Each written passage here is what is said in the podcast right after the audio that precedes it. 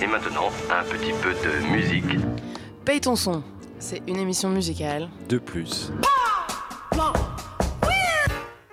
avec deux voix. Jus et Max. Lucifer, son of the morning. et deux ambiances. Des invités et des tops. Subjectifs et bien sûr non exhaustifs. Bonsoir Et bonsoir et bienvenue dans Paye ton son, votre rendez-vous musical mensuel sur Radio Campus Paris qui occupe l'antenne ce soir pour notre dernière émission de la saison. Comme vous, Paye ton son part en vacances, mais à la rentrée, ce ne sera jamais plus comme avant. Et oui, malheureusement, ce cher Max, mon acolyte de toujours, mon binôme de la mort, nous quitte pour une carrière d'éleveur de chenilles dans le Larzac. Ouais, un rêve de gosse. Destination exotique parmi tant d'autres, avant de lui souhaiter une bonne continuation, profitons de cette dernière émission ensemble pour vous faire découvrir notre invité de ce mois-ci et honorons notre ultime chronique thématique en duo par notre traditionnel top 5. Toujours aussi non exhaustif et tout autant subjectif à notre image. Nous, Jus et Max, Et donc complètement inattaquable. Paye ton son, paye sa découverte du mois. Ce soir, chers auditeurs, nous avons le plaisir d'accueillir une artiste, une performeuse foisonnante pour être plus précis, qui explore l'expression scénique via le DJ set, la composition de chansons françaises et aussi la création d'œuvres plastiques. Nana Benamer, bonsoir et bienvenue dans Paye ton son. Bonsoir. Salut Merci d'être parmi nous. Est-ce que la petite description d'intro te convient? Performeuse, euh, c'est un peu ringard alors. Ouais. Mais sinon, oui, c'était formidable. Qu'est-ce que, qu'est-ce que tu préfères quand toi que tu te présentes? Chanteuse. Ah, chanteuse. D'accord, c'est vraiment l'étiquette que tu mets en avant Bah oui. La performance, c'est autre chose. La performance d'art, j'en fais plus en tout cas. D'accord. Donc en fait, en ce moment, c'est plus la musique qui te concerne, vraiment. Et c'est quelque chose que tu as pris en- indépendamment de tout ce que tu as fait à côté? Ou ça va ensemble et c'est venu euh, dans le tout? Bah c'est venu avec. euh, j'ai vraiment mis en forme la musique à partir des performances euh, que je faisais en école d'art en fait. Ça a commencé en binôme. C'était un peu une excuse pour faire de la musique, euh, la performance, pour faire des chansons. Euh, tout en étant légitime en école d'art en fait. D'accord. Et t'as commencé à en faire en solo ou à plusieurs? Ah non, ça, je peux pas travailler en groupe, c'est pas possible. Ah ouais? Tu préfères être dans ta bulle pour écrire, composer? Ouais, dans, mon- dans mon canapé en slip, euh, avec du thé et des cigarettes. D'accord. Et comment ça se passe ta composition, hormis le slip, euh, le canapé et la cigarette? Tu pars des paroles, tu pars d'une musique ou Je en fait, je fais des gribouillages sur Ableton et puis. Et puis après, euh, il y a plein de brouillons, il y a plein de trucs que je jette et puis il y a plein de trucs que je garde. Et je fais le tri au fur et à mesure. Et puis vraiment, c'est les musiques qui apportent euh, les paroles. Ou alors j'ai un désir de- d'histoire et puis j'essaie de faire la musique à partir de ça. Mais normalement, j'attends de finir la musique avant d'écrire les paroles parce que c'est vraiment difficile d'écrire des rimes et des pieds et des machins. Ah ouais, tu t'appliques à faire euh, des, des alexandrins par exemple Ouais, je faisais plein de sonnets avant. Ah ouais? Ouais, j'aimais bien les formes classiques, euh, essayer de communiquer avec l'histoire, je trouve ça marrant, avec des chansons pop un peu drôles. Et t'as sorti un album en 2017, c'est ça? Ouais, sur SoundCloud. Sur SoundCloud? Et Est-ce qu'il y a un titre cet album il s'appelle Ninfa. C'était par rapport à un livre de Didier- Didier Berman que j'avais lu qui s'appelait Ninfa Moderna, je crois. Et hum, ça parlait du. J'étais très dans le drapé, le baroque. euh, il disait que, par exemple, un, un morceau de tissu pour. euh, pour euh, comment on dit, absorber l'eau qui allait dans les égouts, ça pouvait être une, une sorte de nymphe moderne en fait, euh, parce, à cause du drapé, à cause de la position sur le sol et ces choses-là. Et euh, ce rapport de. Ça parlait aussi beaucoup de mon rapport à la ville et, et de comment je m'y sentais. Et voilà. Donc c'est pour ça que ça s'appelle comme ça. Ok, mais les sonorités, on va s'écouter un extrait tout de suite, mais euh, c'est vrai que les sonorités de cet album, elles sont quand même assez actuelles. Mhm. T'es quand même très électro. Il y a ça, mais il y a aussi de l'inspiration euh, vraiment euh, de la musique de la Renaissance et baroque. J'essayais de, de faire une sorte de collage justement, euh, genre musique avec du clavecin ou du célesta ou alors des, des orgues et des machins, bien que euh, les notes soient pas tout à fait les mêmes et qu'on puisse pas vraiment reconnaître que c'est la musique de la Renaissance, bien que parfois oui, parce qu'il y a des petites trilles et des machins. Mhm. Mais, mais oui, j'essayais de faire une sorte de. Justement, parce que je parlais de baroque, c'est justement des choses qui se ressemblent pas, mais qui s'assemblent quand même, qui sont complètement opposées, mais qui sont Un peu dans, la dans le même cadre. Pas vraiment fusionnés, parce qu'ils s'entrechoquent je, je- ou qui communiquent ensemble. Je, je sais pas s'il y a de la fusion dans le baroque, mais peut-être que oui, je sais pas. C'est vrai que c'est une chose qu'on ressent beaucoup en écoutant ce côté euh, euh, musique ternaire avec euh, des tris, tu l'as dit tout à l'heure, et j'avoue la musique piquée du clavecin, des trucs euh, avec un son électro comme le disait Julia, et en plus par-dessus une petite touche, euh, je sais pas comment le qualifier, peut-être un brin rétro nostalgique ou Mhm. suspendu, Mhm. qui justement qui confère à ça le côté comme tu disais baroque, superposé, qui s'entrechoque, qui s'entremêle et Ouais. Oui, oui, puis il y, a il y a aussi bah, justement le fait que j'avais écrit des trucs en, en sonnet, et puis qu'il y a aussi ce côté un peu euh, rococo, des animaux partout, et, et des choses un peu naïves, euh, Hmm. qui justement, en fait, c'était un peu... euh, j'avais décrit ça une fois, c'est un peu faire comme faire un, un rêve, mais faire une sieste dans son HLM avec euh, tous les gens en bas qui, qui Le- écoutent complètement autre chose. Le et- bestiaire en bas, quelque pas le part. bestiaire, non, mais je veux dire, dans le son, par exemple, c'était vraiment ce qu'il y a autour, je- euh, les, les Mm. trucs un peu reggaeton ou les trucs, un- les beats un peu, euh, un peu trap ou les choses comme ça. Et c'est ça qui m'intéressait aussi. Et qui t'influence. Ouais. Quand j'étais ado, Marie-Antoinette, c'était une grande, une grande icône pour moi. Déjà à cause du film de Sofia Coppola, mais aussi, euh, en fait, pour moi, c'est un peu euh, l'ultime banlieusarde. Et, et j'ai un peu le même. Je, je me sens proche d'elle juste à propos de ça, justement. Eh ben, on va s'écouter un premier extrait? Bah oui, un premier extrait de l'album sorti en 2017 Nénuphar et le titre s'appelle Signe.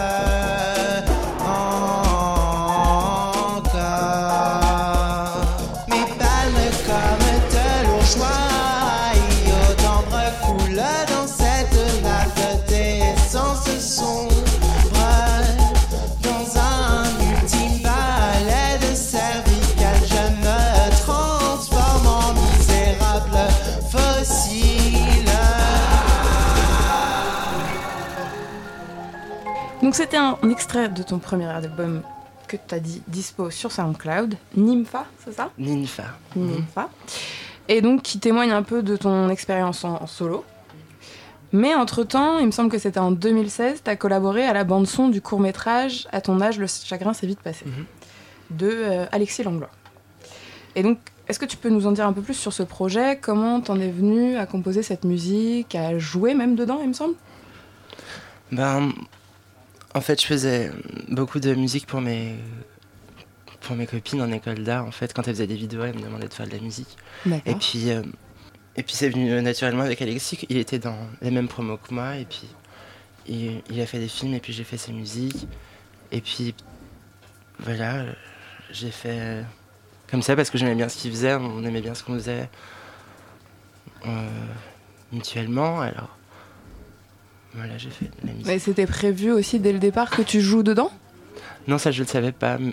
C'est lui qui m'a demandé et puis vraiment j'étais horrifiée parce que moi, enfin, en fait pour moi c'était justement je chante quand j'ai commencé à chanter, je faisais pas des paroles, je faisais du charabia parce que pour moi de dire les mots c'était très difficile en fait. Et puis euh, donc après j'ai pu dire des mots mais avec de la musique. Alors là vraiment dire des mots mais Sans, sans, musique, musique c'était compliqué. Mais après c'était une comédie musicale donc il y avait encore un petit euh, un petit truc pour euh, pour te pour, mettre à pour l'aise. rassuré ouais.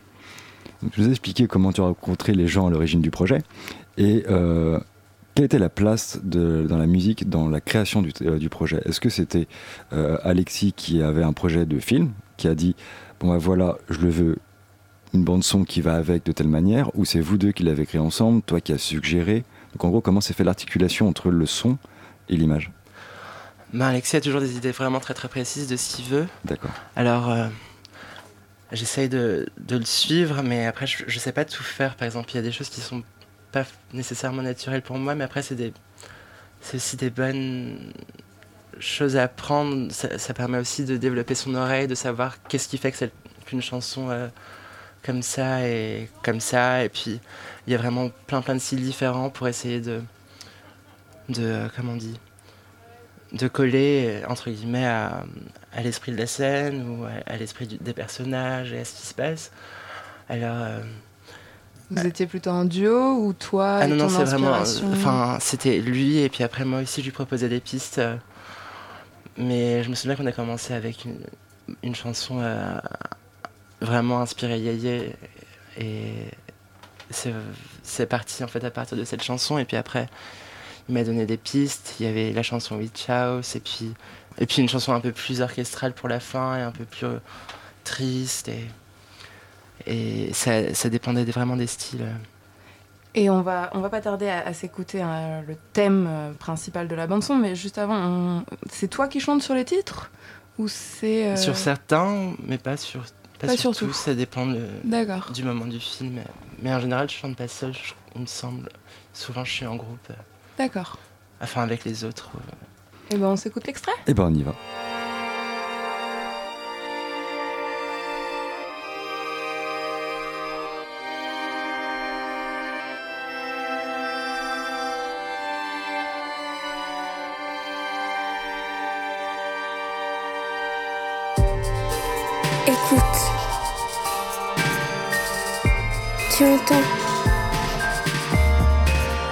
Si familier. Ce sentiment particulier. Il te réveille chaque matin. Te fait marcher jusqu'à l'école. Te fait errer dans les rues bondées te fait passer tes nuits à espérer. La vie est si triste, si solitaire.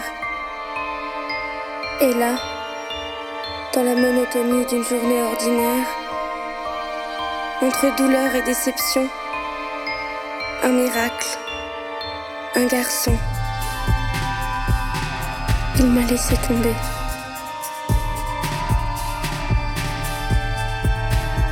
Maman et les copines m'aiment de tout leur cœur. Pourtant, elle répétait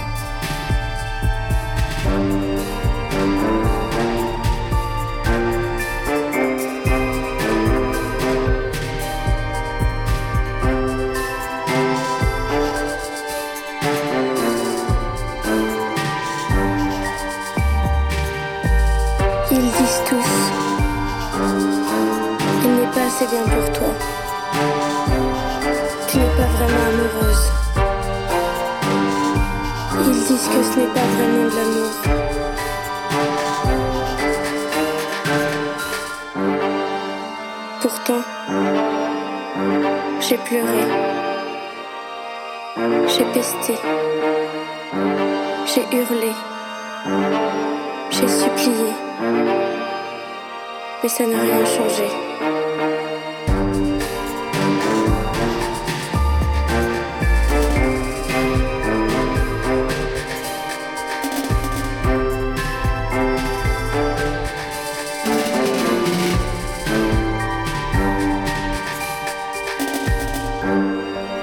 Laissez-moi pleurer. Laissez-moi m'effondrer.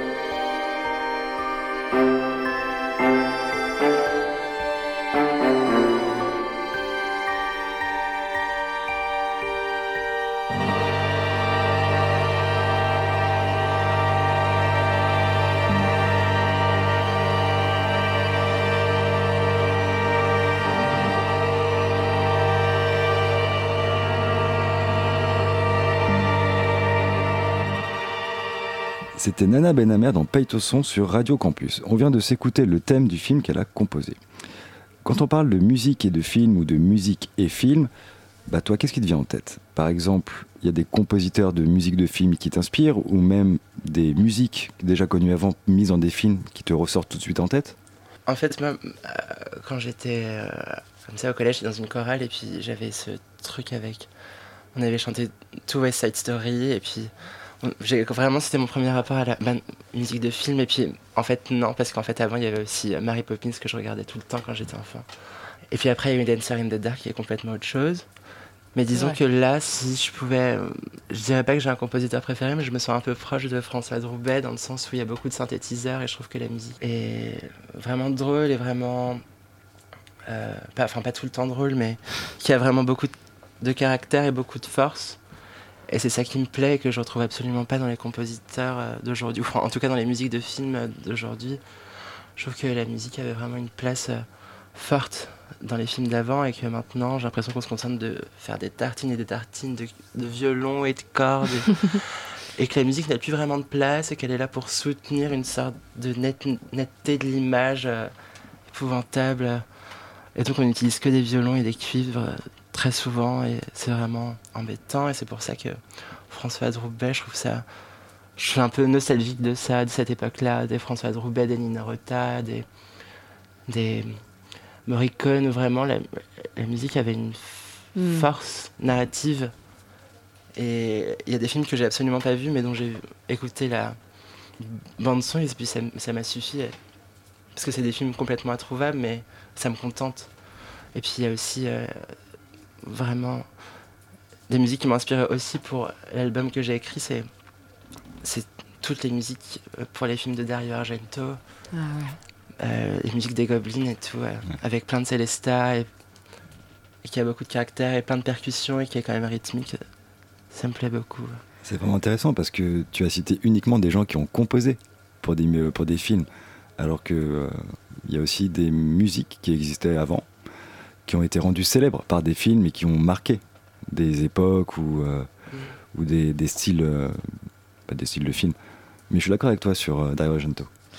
Et cette expérience de la compo pour un film, c'est un truc que tu as réitéré ou c'était un, un one-shot juste? Mm, Bah non, je justement je l'ai refait, on vient de finir de composer les musiques pour le prochain film qui va sortir, qui s'appelle De la terreur de mes sœurs, et Toujours qui est euh, avec Alexis, oui, Super. Et mm, dans lequel j'ai le premier rôle. Oh Et, et ça va sortir très bientôt. Un rôle de chanteuse aussi ou... Non, non, un rôle de, de trans énervé et mélancolique. D'accord. Mhm.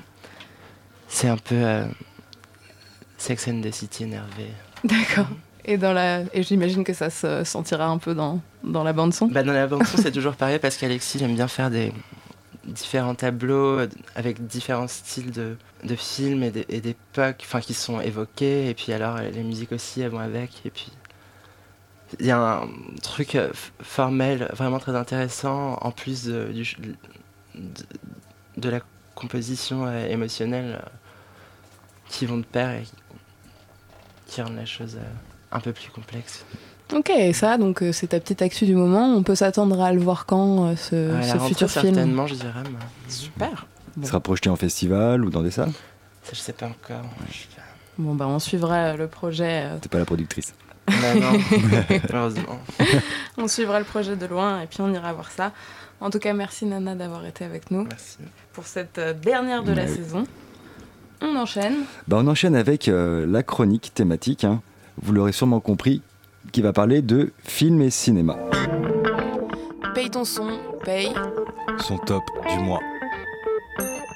La musique et le cinéma, deux arts intimement liés, ne serait-ce qu'historiquement. À ses débuts déjà, le 7e art s'est construit avec une bande-son omniprésente car bah, les films étaient muets et étaient projetés dans des salles où les orchestres jouaient live de la musique. Parfois original ou parfois déjà composé. Oui, cette bande-son permettait d'accompagner les émotions que véhiculait le film. Une musique triste pour une scène dramatique, une musique qui bouge pour des scènes d'action. Bon, bon, il faut aussi avouer que les Frères Lumière avaient engagé un pianiste en 1896 pour leur deuxième projection, surtout pour couvrir le bruit assourdissant du projecteur qui avait un brin pourri la première séance. Tout au long du XXe siècle, le cinéma s'est développé, a créé ses propres codes et spécificités.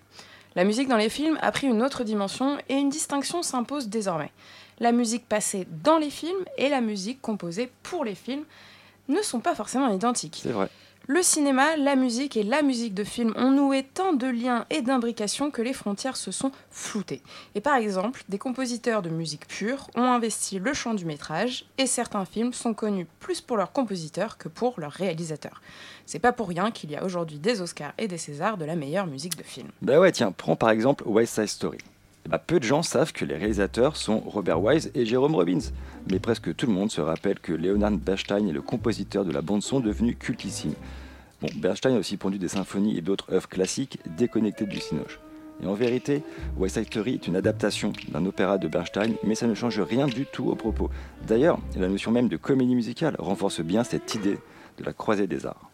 Au passage, en 1908, Camille Saint-Saëns déjà acceptait de composer la bande-son du film muet L'assassinat du duc de Guise, joué en live et jamais enregistré. Et dans les années qui suivirent, d'autres compositeurs déjà renommés se sont essayés à l'exercice, notamment Eric Satie. Dans cette lignée des compositeurs pour le cinéma, comment ne pas reconnaître le rôle prépondérant de certains grands hommes chefs d'orchestre qui ont pleinement participé à la renommée de gros succès sur le grand et le petit écran Déjà, John Williams, Monsieur John Williams, Mister Bond de ouf de Spielberg. Mais pas que de Spielberg. Pas que, mais quand même beaucoup. Hein. Ouais. Et surtout que c'est lui qui a composé les thèmes que nous reconnaissons dès la première note. Je mets ma main à couper que Star Wars, Jurassic Park, Les Dents de la Mer, d'ailleurs pompé sur la symphonie du Nouveau Monde de Dvorak, mais aussi E.T., Harry Potter, Superman et tant d'autres ne seraient pas aussi iconiques avec d'autres thèmes et musiques d'habillage.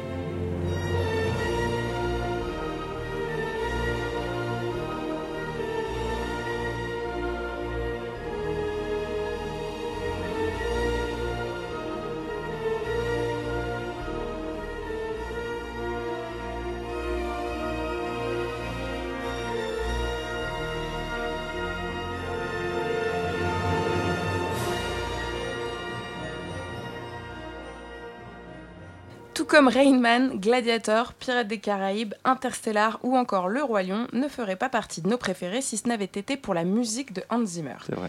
Williams et Zimmer, d'ailleurs, ne sont pas les seuls à avoir contribué à donner une couleur et une intensité au film avec une bande-son emblématique.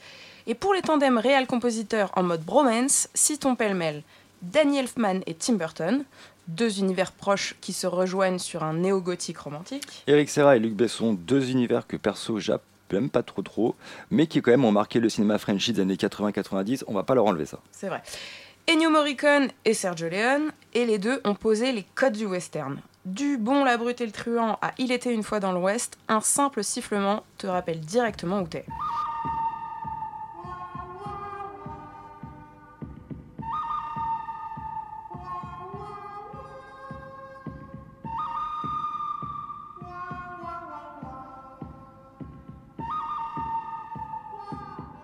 Et c'est pas pour rien que Tarantino a convié le bon vieux Ennio sur les huit salopards. Chez les Rital toujours, Nino Rota et Federico Fellini pour des films d'anthologie comme La Dolce Vita et 8 et demi. Le compositeur Nino Rota est aussi celui qui se cache derrière la BO du parrain de Francis Ford Coppola. Hmm, Dans un style un peu différent, il y a Goran Bregovic et Emir Kusturica pour les amateurs de musique et de films balkaniques. Le feat avec Iggy Pop sur le titre In the Death Car pour le film Arizona Dream est de toute beauté. feel in the death car. We're alive. In the death car.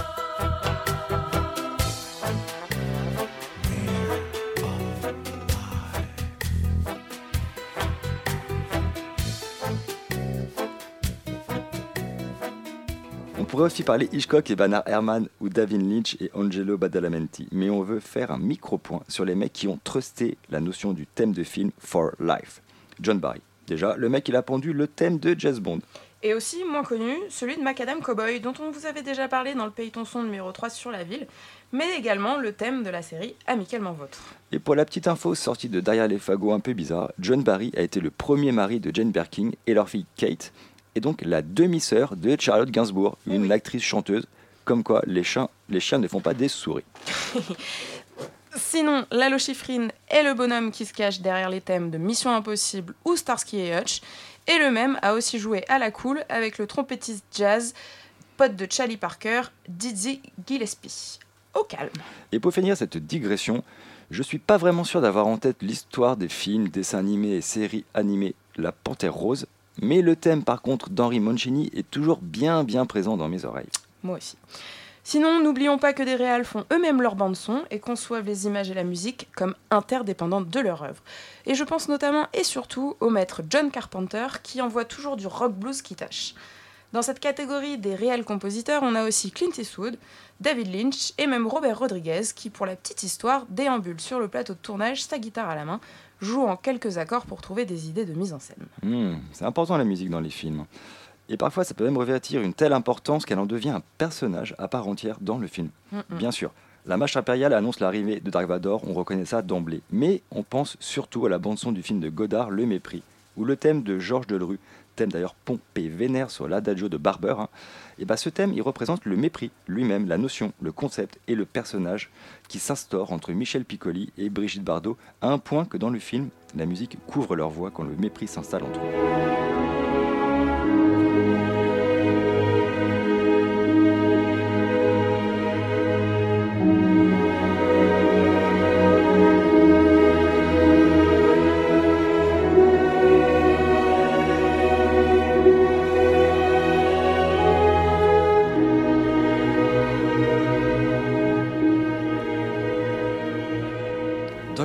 Musique et Film, on a choisi de ne pas aborder les chanteurs qui ont construit des bandes-sons ou des films ou qui ont joué dans des films. Il y aurait trop de choses à dire, comme par exemple le fait que Knocking on Heaven's Door de Dylan a été composé pour le film Pat Garrett and Billy the Kid en 73, film dans lequel Dylan interprète un personnage, ou même que Tom Waits ne cesse de s'incruster et de chanter dans les films de Jarmusch. On voulait juste en profiter pour rendre un hommage solennel main sur le cœur à Dr. John, ce super jazzman de la Nouvelle-Orléans qui nous a quittés il y a peu. Dans toute sa discographie foisonnante, Dr. John a quand même pondu la chanson Cruella d'enfer dans Les 100 Dalmatiens, chanson qui au passage est basée sur le standard de jazz Blue Monk. Et Dr. John est également responsable du titre Down in New Orleans de la princesse et la grenouille, chose quand même plutôt normale quand on sait que le mec fait du voodoo jazz. On préfère plutôt se pencher maintenant sur les plus belles citations musicales par les réalisateurs, ceux qui ont fait des films qui se fondent sur des zik préexistantes et qui, en les utilisant, se sont élevés, eux, les réals et leurs films, au rang d'icônes, de références de genre, et en fait sont devenus cultes. On pense direct à tous les films de Tarantino, c'est du Chuck Berry et son You Never Can Tell, du twist enflammé entre Travolta et Thurman dans Pulp Fiction, et même de la scène de l'oreille coupée de Reservoir Dogs qui m'apparaît dès que j'écoute le son tout calme, Stuck in the Middle with You. Well,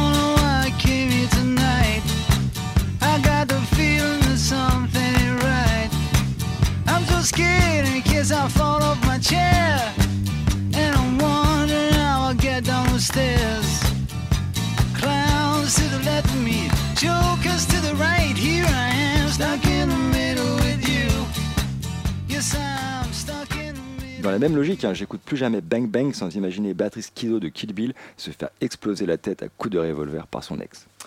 On pense aussi aux frères Joel et Ethan Cohen, car que serait par exemple Oh Brother ou The Big Lebowski sans leur génial BO respective?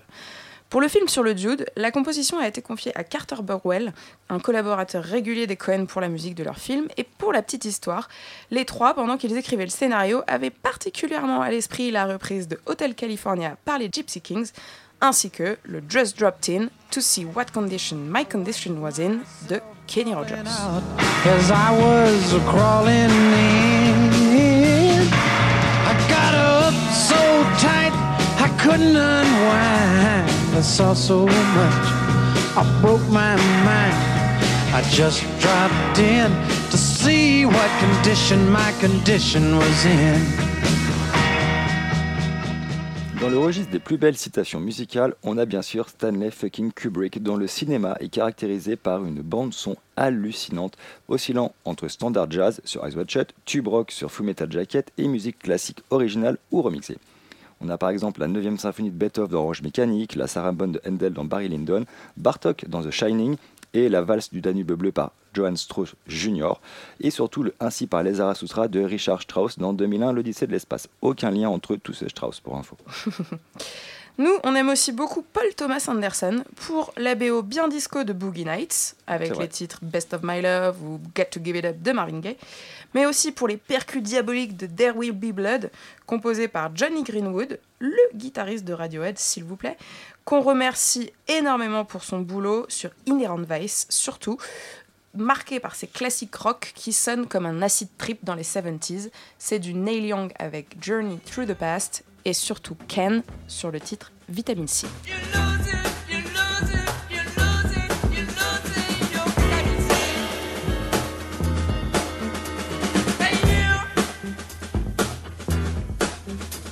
You lose it, you lose it, you lose it, you lose it, your vitamin C.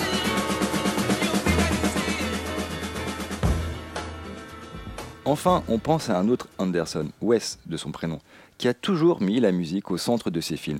Du Ton de l'amour de Françoise Hardy dans Moonrise Kingdom au titre These Days de Nico dans La famille Tenenbaum, tout le répertoire des Kicks aussi dans le Darjeeling Limited ou encore tout celui de David Bowie repris par Soy George dans La vie aquatique. Inversement, beaucoup de films ont contribué au succès de nombreux morceaux. Comme par exemple la chanson Mrs. Robinson de Simon Garfunkel dans Le Lauréat, qui leur avait été commandée par le producteur mais qui n'était pas entièrement finie lorsque le film est sorti.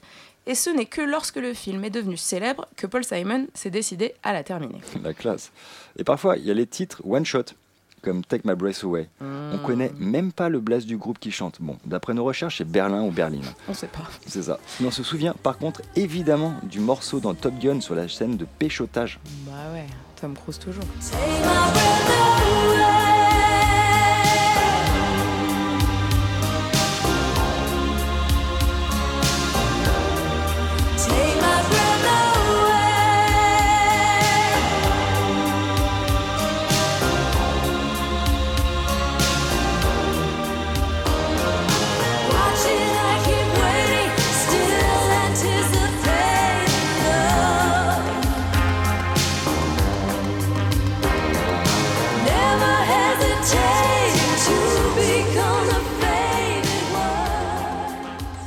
Mais c'est aussi valable pour des tubes préexistants, utilisés pour illustrer un contexte, une époque et son style, comme par exemple le fameux Staying Alive des Bee Gees dans La fièvre du samedi soir, ou encore le Born to Be Wild de Steppenwolf dans Easy Rider, ou encore plus récent les titres Playground Love du duo français R qu'on retrouve dans la BO de Virgin Suicide, ou Night Call de Kavinsky dans la soundtrack de Drive. Ouais, et certains titres phares sont revenus d'ailleurs plusieurs fois dans les films, souvent pour l'esprit ou les connotations contenues derrière ces chansons.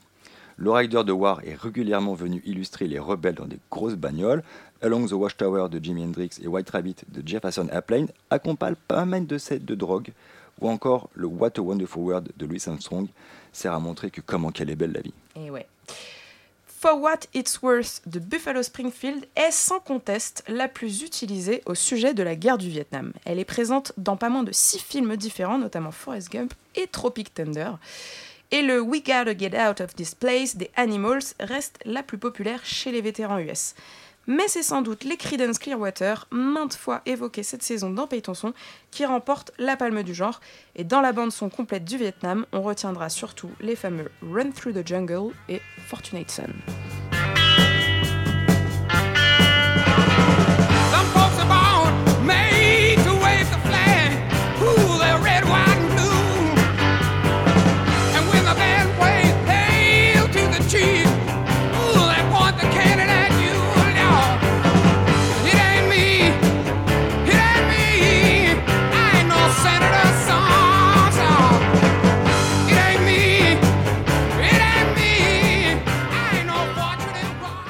Question de savoir qui de la chanson ou du film a rendu l'autre célèbre est bien vaste et on aurait des tonnes d'autres exemples pour illustrer le sujet.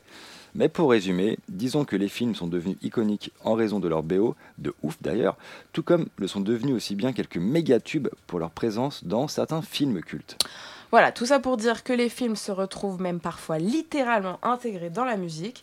C'est le plus souvent par l'effet d'un sample. Ah, les samples, ça pourrait être un thème pour la saison 2 de Paye ton son. Ouais, on Pendant verra, je on verra. cultiverai des chenilles. C'est ça, on verra. Mais ce qui nous intéresse ici, ce soir, ce sont les chansons qui utilisent spécifiquement les paroles de films mythiques, souvent des extraits de dialogue. Ah, il y en a foison, hein. pléthore, masse et même moult. On a remarqué, bon déjà en raison d'une appétence assez prononcée pour le groupe IAM, ah, que les petits Marseillais étaient coutumiers de l'exercice puisqu'ils puisent pas mal de leurs références dans des films et certains des films récurrents. Déjà, sur l'album compile Sad Hill, les Marseillais ont allègrement samplé du Ennio Morricone. Mais c'est surtout des reprises des tirades cultes qui nous intéressent avec le titre Sad Hill et le fameux Tu vois, le monde se divise en deux catégories. Ceux qui ont un pistolet chargé et ceux qui creusent. Toi, tu creuses. Et le non moins connu, Blondin, tu veux que je te dise Tu es le plus gros dégueulasse que la Terre ait jamais porté. Se divise en deux catégories. Ceux qui ont un pistolet chargé et ceux qui creusent. Toi, tu creuses. 9-7, le sang max, les nerfs à vif crasseux, cerveau ambigu, le désert des alus, sorti de là, tanné, les cordes red matin, blondin veille sur mes sangles, qu'importe l'angle. Regarde ces ploucs à qui je sers de poutre, joue le rôle du chou qui traîne les moutes, qui tient la route, TU, go, U, poste ton cul, je vise le magot, voyage léger, ma plume même flingo, assiégé, pratique le vice par excellence pour manger, tout est beau à prendre, gringo, quand on va te pendre, Ayam un jour, Ayam toujours avec l'école du micro d'argent où les Marseillais se sont bien adossés là à Star Wars en reprenant l'AVF de la princesse Leila avec sa voix de pleureuse. Luc, aide-moi. Sur le titre non équivoque L'Empire du côté obscur. Et pour la petite anecdote, bah ceux qui se sont toujours demandé d'où venait, Un escalier de fer, un couloir étroit et obscur. et bah ça, ça provient du Disney, 20 milieux sous les mers. De son côté, on, on passe à autre chose après IAM, mais Wax Taylor, sur le titre Kessera, reprend Doris Day dans L'homme qui en savait trop d'Hitchcock. Et cette chanson, par ailleurs, aura en 56 été récompensée de l'Oscar de la meilleure chanson originale. Bon là on parle des Frenchies, mais en version anglaise, il y en a plein aussi, hein, Julien. Alors oui, Scarface reste un des films les plus samplés de l'histoire pour ses lignes de dialogue de gangsters. Du Say Hello to My Little Friend repris par Common, Raekwon ou Ghostface Killah au Never Get High on Your Own Supply repris par Nas, Notorious Big ou encore Jay-Z, le film a été samplé par tous les plus grands. Je vois ça. hein. Gorillaz, euh, eux sur leur album M1A1, clôturent l'album en empruntant au maître du genre, George Romero, l'introduction de son Jour des morts vivants, le Hello Hello, Is There Anyone There? Plus tard, Fatboy Slim a récupéré le If You Walk Without Rhythm, You Won't Attract the Worm au film Dune de David Lynch pour le titre Weapon of Choice et a même pompé le cri Right Here, Right Now à Ralph Fiennes dans le film Strange Day. Et au passage, le Are You Not Entertained, Are You Not Entertained, Is This Not Why You Are Here sur le titre de Jay-Z What More Can I Say? provient, vous l'aurez deviné, du film Gladiator de Ridley Scott. Ah putain, je m'en doutais. Avant de passer au top 5, comment ne pas parler des films hommages aux chanteurs et autres groupes hein? On va faire déjà l'économie de tous les biopics qui, pour nous à Paye ton son, sont une manière de surfer sur une légende en la réinterprétant. Et non, non, Red Charles n'a jamais composé Hit the Road Jack tout bourré en s'embrouillant avec sa zouze, comme le soutient le film. C'est Percy Mayfield qui l'a composé en 1960. Nous, on préfère s'attarder sur les réals fans de Zik, comme, comme qui Julia par exemple? Bah, par exemple, euh, pour moi, c'est Cameron Crowe, euh, ancien journaliste critique rock au magazine Rolling Stones, qui, dans le film quasiment autobiographique, presque célèbre, fait la part belle aux affres de la vie d'un groupe de rock fictif, Stillwater, entre concerts et moments intimes dans le tourbus. Et chez les Anglais, c'est Richard Curtis, tout simplement, qui rend hommage aux musiciens et aux animateurs radio dans le merveilleux film Good Morning England sur les radios pirates en Angleterre. Très bel hommage. Côté français, il y a Jean-Luc Godard, qu'on a déjà cité pour la BO du Mépris, mais on l'oublie assez régulièrement. Il a aussi filmé les Rolling Stones, Chantal Goya, hein, dans la Il faut de tout pour faire un même monde. catégorie musicale, Marianne Faithfull et les Rita Mitsuko. Bon, ici, on pense surtout, parce qu'on n'en a pas parlé depuis le début, on s'est retenu, on pense surtout à Martin Scorsese, dont la contribution en matière de films documentaires musicaux est huge. L'homme a d'abord été monteur et assistant réel pour le film Woodstock sur le mythique festival avant de réaliser The Last Waltz, concert d'adieu du groupe canadien The Band en 78, Il a aussi composé le No Direction Home en 2005 sur les débuts de carrière de Bob Dylan, puis en 2019, un documentaire consacré toujours à Dylan à la tournée Rolling Thunder Review de 1975. En 2011, c'est un documentaire qui se nomme George Harrison Living in the Material World qui retrace la vie du Beatle à travers des interviews et des images d'archives inédites. Et en 2003, à l'occasion du centenaire du blues, euh, centenaire autodécrété aux États-Unis, hein, Scorsese donne la possibilité à quelques-uns des cinéastes les plus créatifs d'exprimer leur passion pour cette musique au travers d'une série de sept films documentaires intitulés Martin Scorsese Present the Blues. Scorsese a d'ailleurs réalisé le super documentaire du Mali au Mississippi qu'on ne saurait trop vous conseiller. Et bien sûr, on termine par le fameux Shine a Light qui date de 2008, son rêve de toujours, filmer les légendaires Mick, Keith, Charlie et Ron. De la préparation à la performance, le tout entrecoupé d'images backstage et d'archives en ultime fan des Rolling Stones qu'il a toujours été, au point d'avoir utilisé un de leurs titres, Gimme Shelter, dans trois de ses films, Les Affranchis, Casino et Les Infiltrés. C'est beau. Place maintenant au dernier top 5 de la saison. Oui. Sortez vos mouchoirs. Et après, nous, on va partir chiller deux mois à Phuket. Donc là, le top 5 sur la musique, les films, les films et la musique, selon la team Paye ton son. Et vous avez pu le comprendre, j'ai une légère passion pour les films sur la guerre du Vietnam et surtout leur BO. En général, ces films sont fréquemment associés au rock fin des années 60, début des années 70 chez les plus grands cinéastes. Et on a déjà évoqué vite fait des titres phares de cette bande-son qui est à la fois documentaire, daté, contestataire, culturel et même scénarisé. Mais je tenais à faire figurer à la cinquième place celle de Apocalypse Now de Francis Ford Coppola, film sorti en 79 pour une BO dans son ensemble, sans m'attarder sur le traditionnel The End des Doors, qui résume bien l'ambiance du film, certes, ni sur les Valkyries de Wagner, mais plutôt en écoutant le titre Suzy Q, une originale de Dale Hawkins, qui a maintes fois été repris par les Rolling Stones ou CCR encore et toujours mais cette fois-ci joué en live dans le film par un groupe obscur, les Flash Cadillac and the Continental Kids, pour un moment complètement hors du temps. C'est alors que les Bunnies Playboy descendent d'un hélico devant des troupes en furie. On vous passe l'extrait du film. Miss May, Miss Terry Terry, yeah, and the Playmate of the Year, Miss Terry Foster,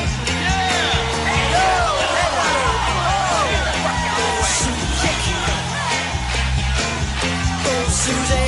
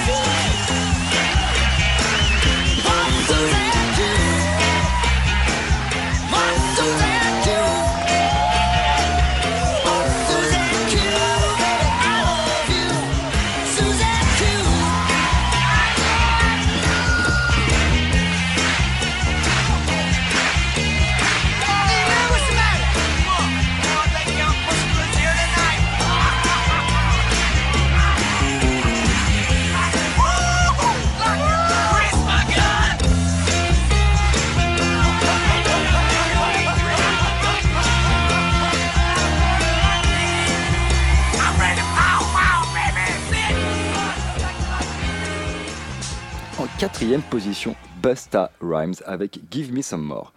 Ah, c'est une chanson que j'adorais avant de me rendre compte bah, que le rappeur new-yorkais sample allègrement le thème du film Psychose de son bon vieux Alfred Hitchcock.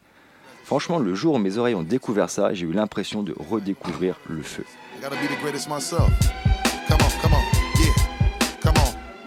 Nigga, what? What a surprise. Give you something, make a nigga close both of your eyes. All my niggas getting money capitalized. Die, little small guy, we on the rise. Everything a nigga touch, platinumized. Full of your quips, you know we coming all on supplies. Got a big gun and I'ma show you the size. You fuck with any of my flip mode family ties. Me and my niggas be coming through, stroking you out. Killing off any and everything you talking about. See you in the club, now we walking you out. Should've thought twice before you went and open your mouth. Yo, anyway, we stay keeping it moving. Fucking with the wrong nigga, hope you know what you're doing. Now blame me, all the same niggas is lame. Not a game, nigga name still splitting your brain. Y'all niggas had enough? Give me some more. Y'all niggas want the wild shit? Give me some more. Yo, split where the weed at? Give me some more. I know y'all niggas need that. Give me some more. Even though we getting money, you could give me some more. With the cars in the big crib, give me some more.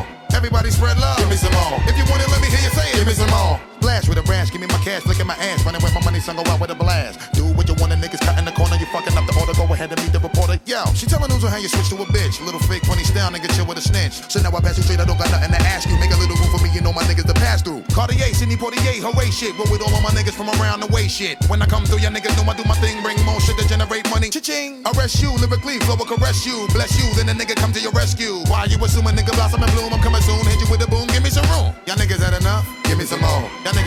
shit? Give me some more. Hey, split where the weed at? Give me some more. I know y'all niggas need that. Give me some more. Even though we getting money, you can give me some more. Cars in the big crib. Give me some more. Everybody's red love. Give me some more. If you want it, let me hear you say it. Give me some more. Yo, yo, live nigga shit, know what I mean? And represent why we getting money and reign supreme. Hope y'all niggas know we coming through full steam. Can't see me, better turn on your high beam. All my niggas while I'm ringing the siren. Flip mode, go with niggas from my team. Never should you ever try to fuck with my cream. I OD when my shit get all in your bloodstream. Every time we be ripping and be blowing it down, blowing you all fucking with the hottest people run through your town, holding it down, kicking the wild nigga, give me my crown. Hey, all my people need to come and surround. A nigga be hitting so much I make you fall on the ground. Sure to make you shot, that's what I be all about. Turning you out, making all of you niggas fall out. Y'all niggas had enough? Give me some more. Y'all niggas want the wild shit? Give me some more. Hey, split for the weed at? Give me some more. I know y'all niggas need that. Give me some more. Even though we getting money, you can give me some more. With the cars in the big crib, give me some more. Everybody spread love. Give me some more. If you wanna let me hear you say it. Give me some more. La médaille de bronze revient au film High Fidelity de Stephen Frears pour sa BO bien sûr et toutes les références internes, mais surtout pour la manie des top 5 des deux personnages, Rob, joué par John Cusack, et Barry, interprété par un Jack Black toujours aussi génial. Deux disquaires dans le film ultra connaisseurs de musique pop rock qui passent leur temps à classer les morceaux par liste thématique. Bah bizarrement ça nous a fait penser à quelqu'un. Du coup on s'écoute Jack Black reprendre John Marvin Gaye en live dans le film sous le nom des Sonic Death Monkeys.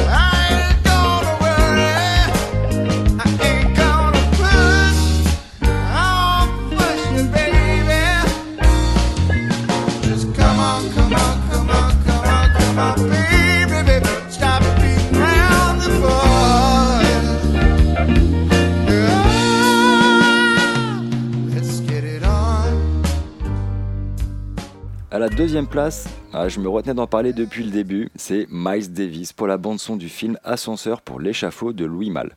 Film noir incontestable à l'ambiance futuriste et un brin imaginaire pour un Paris de 1956 qui lance le début de la nouvelle vague.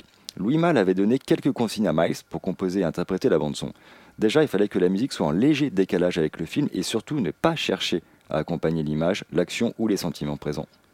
Après quelques extraits diffusés, une nuit de compo et trois heures d'enregistrement avec le quintet, la bande son est dans la boîte. On s'écoute le générique qui compose le thème du film, thème qui sera décliné tout au long du métrage.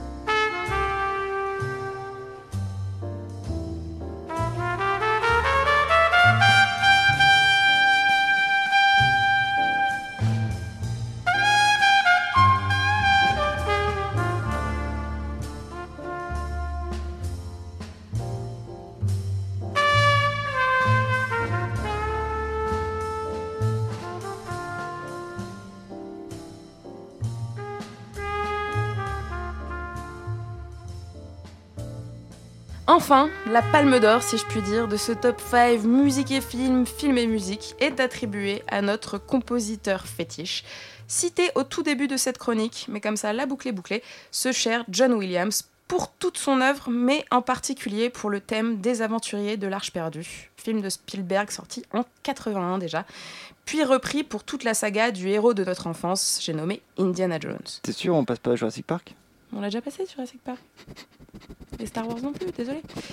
Non, mon pote, ce sera pour moi, c'est et ça restera à jamais Harrison Ford, pourchassé par les nazis à la recherche des trésors les plus merveilleux. Je déteste les nazis. Montez le son, mettez votre plus beau chapeau, sortez le fouet, enfilez yeah. votre cuir et on se quitte sur notre cher Indy. Paye ton son te remercie de ton écoute attentive tout au long de l'année. On se retrouve à la rentrée avec une formule revisitée pour tout autant d'amour de la musique et de top homemade. Niggas. Une émission écrite et animée par Maxime Pichonnier et Julia Cominassi, réalisée par, Théo Albaric.